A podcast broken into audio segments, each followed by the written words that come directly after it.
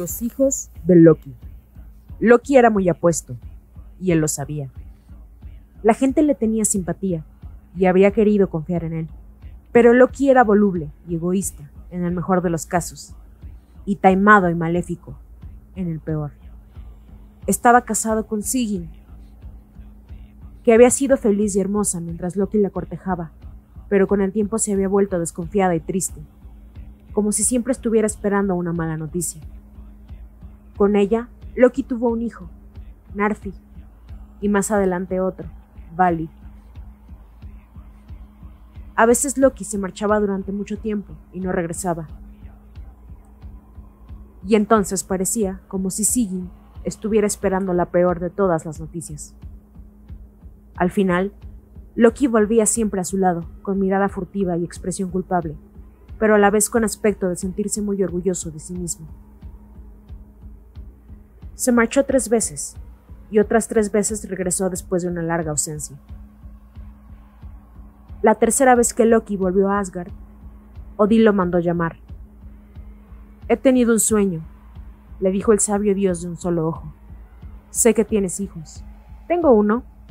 Narfi, que es un buen chico, aunque debo confesar que no siempre escucha a su padre, y otro más, Vali, que es sensato y obediente. No me refiero a ellos, te has estado escapando para pasar muchos días y noches en la tierra de los gigantes del hielo, en compañía de la giganta Angrboda, que te ha dado tres hijos. Lo he visto con los ojos de la mente, mientras dormía, y mis visiones me han revelado que esos hijos tuyos serán los peores y más formidables enemigos de los dioses en tiempos venideros. Loki no dijo nada. Intentó parecer avergonzado, pero solo consiguió mostrarse satisfecho.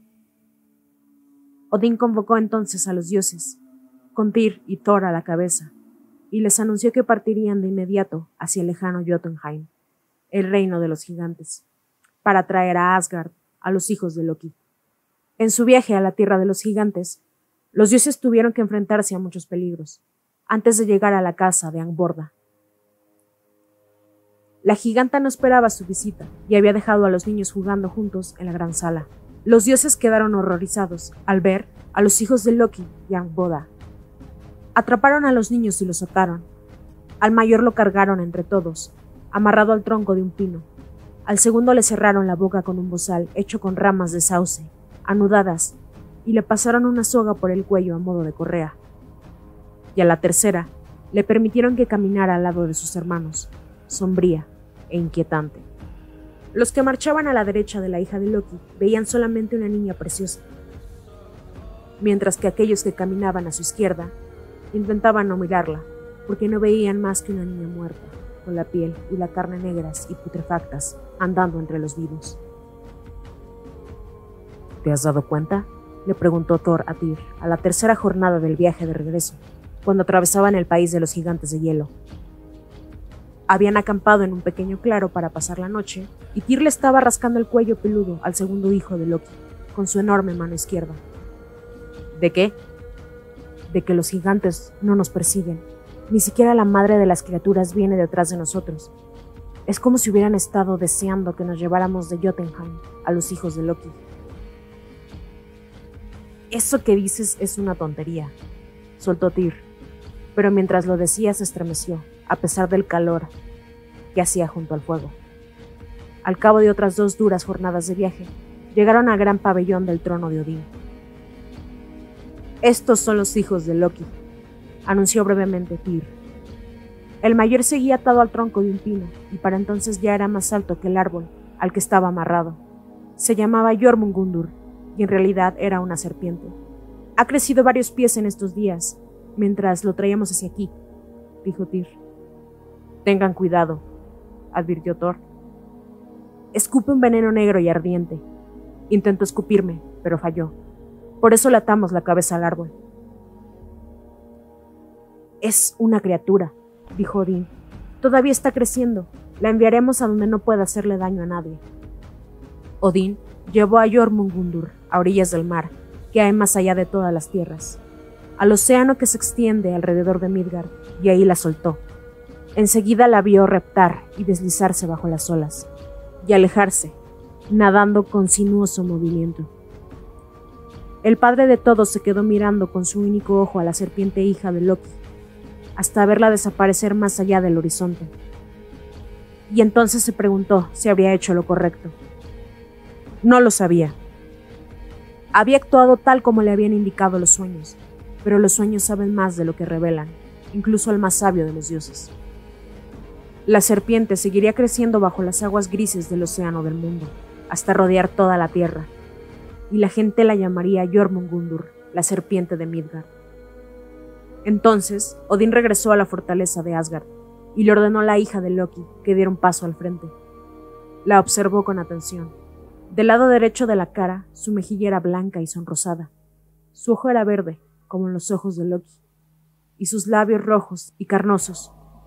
Del lado izquierdo, sin embargo, tenía la piel estriada y amoratada con la tumefacción de la muerte.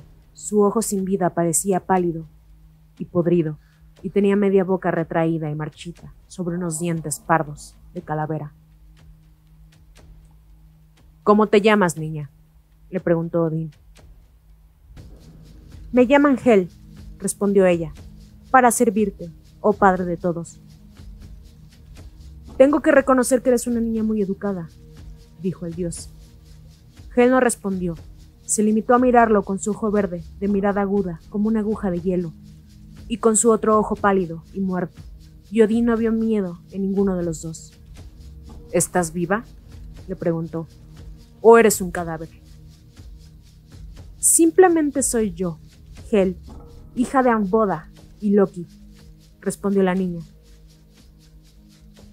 Me gustan sobre todo los muertos, porque son sencillos y me tratan con respeto.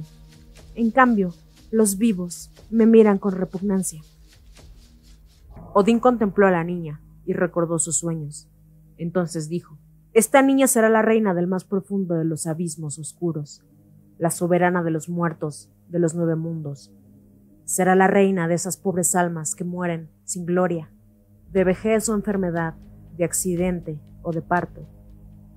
Los guerreros que caigan en combate vendrán al Valhalla con nosotros, pero aquellos que conozcan una muerte menos digna serán sus súbditos y la asistirán en las tinieblas. Por primera vez desde que la habían separado de su madre, la niña Hel sonrió con la mitad de la boca. Odín la condujo al mundo tenebroso, le enseñó el salón inmenso donde recibiría a sus súbditos y la acompañó mientras ponía nombre a sus posesiones. A este cuenco lo llamaré hambre, dijo Hel. Este cuchillo se llamará inanición y mi cama será el lecho de muerte. De ese modo quedó resuelta la situación de dos de los hijos de Loki con Arboda. Uno se quedaría en el océano y la otra habitaría para siempre las profundidades oscuras del mundo subterráneo. Pero, ¿qué hacer con el tercero? Durante el trayecto desde el país de los gigantes, el tercero y más pequeño de los hijos de Loki era del tamaño de un cachorro y Tyr había pasado muchos momentos rascándole el cuello y jugando con él, después de retirarle el bozal de ramas de sauce. Era un lobesno, gris y negro, con ojos del color del ámbar oscuro. El lobesno comía carne cruda, pero hablaba con la lengua de los dioses y los hombres, y era una criatura orgullosa. La pequeña bestia se llamaba Fenrir. También Fenrir crecía con gran rapidez. Si un día era grande como un lobo, al día siguiente ya tenía el tamaño de un oso de las cavernas, y al poco tiempo era tan corpulento como un alce gigantesco.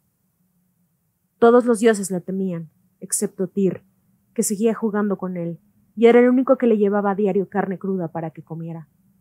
Cada día la bestia comía más que el día anterior, y se volvía más fuerte y feroz. Odín veía crecer al niño lobo con aprensión, porque en sus sueños la bestia estaba presente en el final de todas las cosas, y lo último que veía Odín en sus sueños del futuro eran los ojos de color topacio y los afilados dientes blancos del lobo Fenrir. Los dioses se reunieron en asamblea y decidieron que era preciso inmovilizarlo. Entonces fabricaron en sus fraguas robustos grilletes y pesadas cadenas, y fueron a ver a Fenrir. Ven aquí, lo llamaron los dioses, como si fueran a proponerle un nuevo juego. ¡Qué rápido has crecido, Fenrir! Nos gustaría poner a prueba tu fuerza, y para eso te hemos traído estas pesadas cadenas y estos robustos grilletes. ¿Serás capaz de romperlos? Creo que sí, respondió el lobo. Átenme. Los dioses le rodearon el cuerpo con las cadenas y le ajustaron los grilletes a las patas. Durante todo el proceso, Fenrir permaneció inmóvil, mientras los dioses intercambiaban sonrisas, al tiempo que encadenaban al lobo gigantesco. Ahora, gritó Thor. Fenrir tensó y estiró los músculos de las patas, y las cadenas se partieron como ramas secas. El gran lobo levantó la cabeza y aulló a la luna. Fue un aullido de júbilo y victoria. He roto sus cadenas. Que nunca se les olvide. No lo olvidaremos, respondieron los dioses. Al día siguiente, Tyr fue a llevarle la comida al lobo. Rompí las cadenas. Las rompí con facilidad. Así es, confirmó Tyr. ¿Crees que volverán a ponerme a prueba? Sigo creciendo y cada día soy más fuerte. Volverán a ponerte a prueba. Me apostaría la mano derecha que lo harán, dijo Tyr. El lobo seguía creciendo, pero los dioses estaban en la fragua, forjando un nuevo juego de cadenas. Cada eslabón de cada una de las cadenas era tan pesado que un hombre normal no habría sido capaz de levantarlo. El metal era el más resistente que habían hallado los dioses, hierro de las profundidades de la tierra, mezclado con hierro caído del cielo. Cuando terminaron de forjar las cadenas, le pusieron nombre, Dromi. Después las llevaron al lugar donde Fenrir dormía. El lobo abrió los ojos. ¿Otra vez? Si puedes escapar de estas cadenas, entonces la fama de tu fuerza alcanzará los nueve reinos y tuya será la gloria. Si unas cadenas como estas no son suficientes para sujetarte, entonces tu fuerza es superior a la de todos los dioses y los gigantes juntos. Fenrir asintió y echó un vistazo a las cadenas Dromi, las mayores que habían visto jamás, más fuertes y resistentes que cualquier otra sujeción. No hay gloria sin riesgo. Creo que podré romper esas cadenas. Póngamelas. Y lo encadenaron. El gran lobo se estiró y tensó los músculos, pero las cadenas resistieron. Los dioses se miraron y la victoria comenzó a vislumbrarse en sus ojos. Pero la enorme bestia empezó a retrocederse, a sacudirse y patalear, y a tensar cada uno de sus músculos y tendones. Le brillaban los ojos, los dientes le resplandecían y echaba espuma por las fauces. Gruñía mientras se sacudía y luchaba con todas sus fuerzas. Los dioses retrocedieron involuntariamente, y fue una suerte que lo hicieran, porque las cadenas se quebraron y rompieron con tan violencia que los trozos salieron volando. Incluso al cabo de mucho tiempo, los dioses seguirían encontrando fragmentos de grilletes destrozados, incrustados en los troncos de los árboles más grandes de las montañas. ¡Sí! gritó Fenrir, aullando la victoria como un lobo y a la vez como un hombre pero luego observó que los dioses testigos de su esfuerzo no parecían alegrarse de su victoria. Ni siquiera Tyr se alegró. Fenrir, hijo de Loki, se dijo que debía reflexionar sobre ese y otros asuntos. Y el lobo Fenrir siguió creciendo, y a cada día que pasaba se iba haciendo más grande y voraz. Odín también reflexionaba, meditaba y sopesaba los hechos. Toda la sabiduría del pozo de Mimir era suya, y también la que había adquirido tras colgarse del árbol del mundo ofreciéndose a sí mismo en sacrificio. Al final, llamó al elfo de luz Skirnir, mensajero de Frey. Skirnir montó en su caballo y se dirigió a Svartalheim, a través del puente del arco iris, con instrucciones para que los enanos fabricaran una cadena distinta de todas las conocidas hasta entonces. Los enanos se estremecieron al escuchar la descripción que les hizo Skirnir del encargo y le anunciaron su precio. Skirnir aceptó pues Odín le había indicado que aceptara por muy alto que fuera el precio fijado. Entonces, los enanos reunieron los ingredientes necesarios para fabricar la cadena Gleipnir. Y los seis ingredientes que reunieron los enanos fueron estos. Primero, las huellas de un gato. Segundo, las barbas de una mujer. Tercero, las raíces de una montaña. Cuarto, los tendones de un oso. Quinto, el aliento de un pez. Y sexto y último, la saliva de un pájaro. Cada una de esas cosas fue necesaria para fabricar la cadena Gleipnir. ¿Ustedes dicen que nunca han visto esos ingredientes? Claro que no, los enanos los acaparan para fabricar sus inventos. Cuando los enanos terminaron el trabajo, le entregaron a Skirnir un cofre de madera. Dentro del cofre había una especie de tinta de seda, blanda y suave al tacto. Era casi transparente y prácticamente no pesaba nada. Skirnir volvió a Asgard con el cofre a su lado. Llegó a última hora de la tarde, cuando ya había anochecido. Les enseñó a los dioses lo que traía del taller de los enanos y todos quedaron admirados. Entonces, los dioses se dirigieron juntos a las orillas del lago negro, y una vez ahí, llamaron a Fenrir por su nombre. El lobo acudió corriendo, como habría hecho un perro cuando lo llama su amo, y los dioses se maravillaron al verlo cada vez más grande y poderoso. ¿Qué ha pasado? Preguntó el lobo. Hemos conseguido la más fuerte de las ataduras. Ni siquiera tú podrás romperla. Fenrir sacó el pecho orgulloso. Puedo romper cualquier cadena, afirmó. Odín abrió una mano y le enseñó la cinta Gleipnir, que resplandecía a la luz de la luna. ¿Eso? Pero si eso no es nada. Los dioses se pusieron a tirar de ella para demostrarle su resistencia. ¿Ves? Ni siquiera nosotros podemos romperla.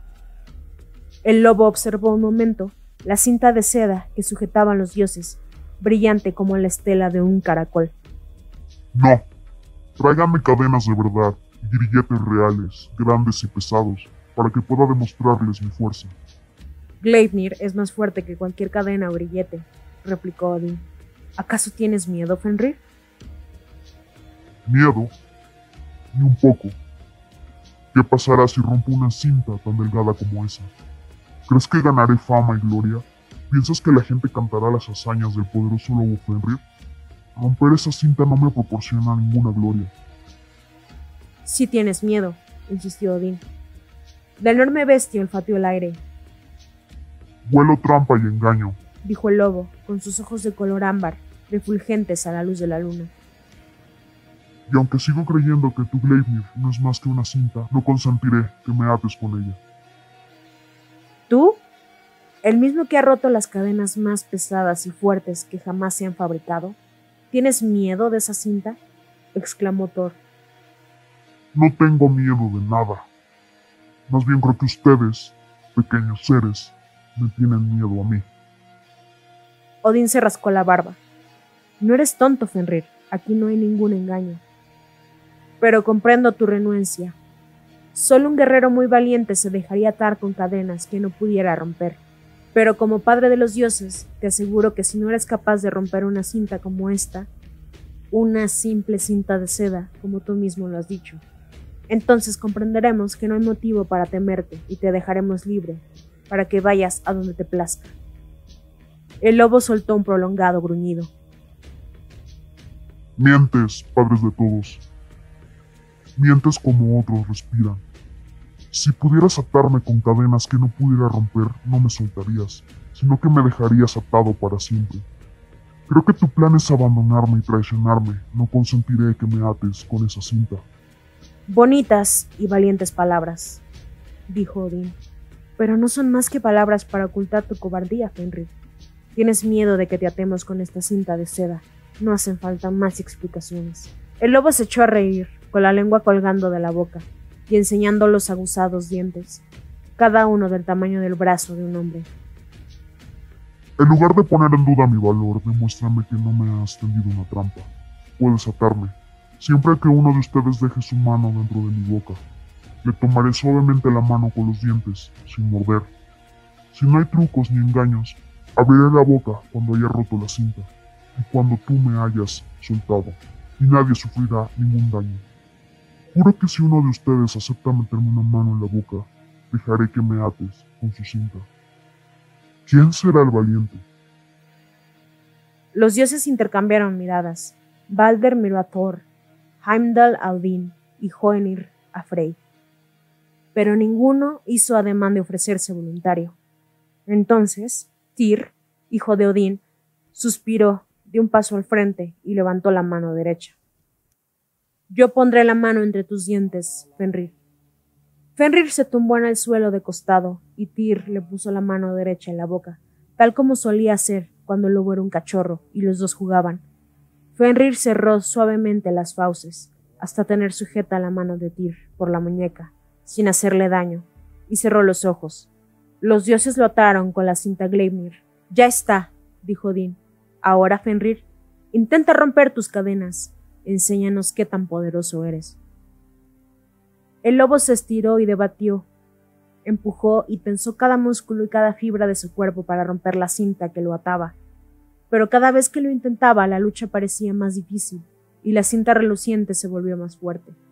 Al principio los dioses hicieron muecas burlonas, después empezaron a reírse entre dientes, y cuando estuvieron seguros de que la bestia no podría soltarse, de que ya no suponía ningún peligro, estallaron en carcajadas. Solo Tyr guardaba silencio. Tyr no se reía. Sentía en la piel de la muñeca el tacto agudo de los dientes del lobo y percibía en los dedos y la palma de la mano su lengua caliente y húmeda. Fenrir dejó de debatirse y se quedó inmóvil. Si los dioses pensaban soltarlo, era el momento de que lo hicieran. Pero siguieron riendo de forma cada vez más escandalosa. El estrépito de las carcajadas de Thor más ruidosas que un trueno, se mezclaban con la risa seca de Odín y las risotadas agudas de Balder. Fenrir miró a Tyr, y éste le devolvió valientemente la mirada. Entonces Tyr cerró los ojos e hizo un gesto afirmativo. Hazlo. Fenrir le hincó los dientes a Tyr en la muñeca. El dios no dejó escapar ni un gemido. Simplemente rodeó con la mano izquierda el muñón de la derecha y apretó con todas sus fuerzas para que la sangre dejara de manar a borbotones. Fenrir miró a los dioses, que ya estaban atando un extremo de Gleimir a una roca grande como una montaña. Después tomaron otra piedra y golpearon con ella la roca, para hundirle en la tierra hasta unos abismos más profundos que los del más vasto de los mares. Entonces dijo el lobo, Si no me hubieras mentido, habría sido amigo de los dioses, pero tu miedo te ha traicionado. Te mataré, padre de los dioses, Esperaré al final de todas las cosas y entonces devoraré el sol y la luna. Pero lo que más me complacerá será matarte a ti. Los dioses se cuidaron mucho de no ponerse al alcance de las fauces de Fenrir, pero cuando estaban hundiendo la roca en las profundidades de la tierra, el lobo se retorció y le soltó una mordida. El lobo prorrumpió en gruñidos desesperados, y la saliva que emanó de su boca formó un río. Los que no supieran que se trataba de un lobo lo habrían confundido con una montaña, con un río brotando de una cueva. Los dioses abandonaron el lugar donde el río de saliva fluía hasta el lago oscuro, sin decir ni una palabra. Pero en cuanto estuvieron a cierta distancia, estallaron otra vez a carcajadas, se dieron fuertes palmadas en las espaldas y sonrieron como suelen sonreír los que piensan que han resuelto un problema con grandes dosis de ingenio. Tyr no reía, ni tampoco sonreía. Tras vendarse el muñón de la mano, volvió a Asgard con los otros dioses, sin hacer ningún comentario. Y hasta aquí la historia de los hijos de Loki.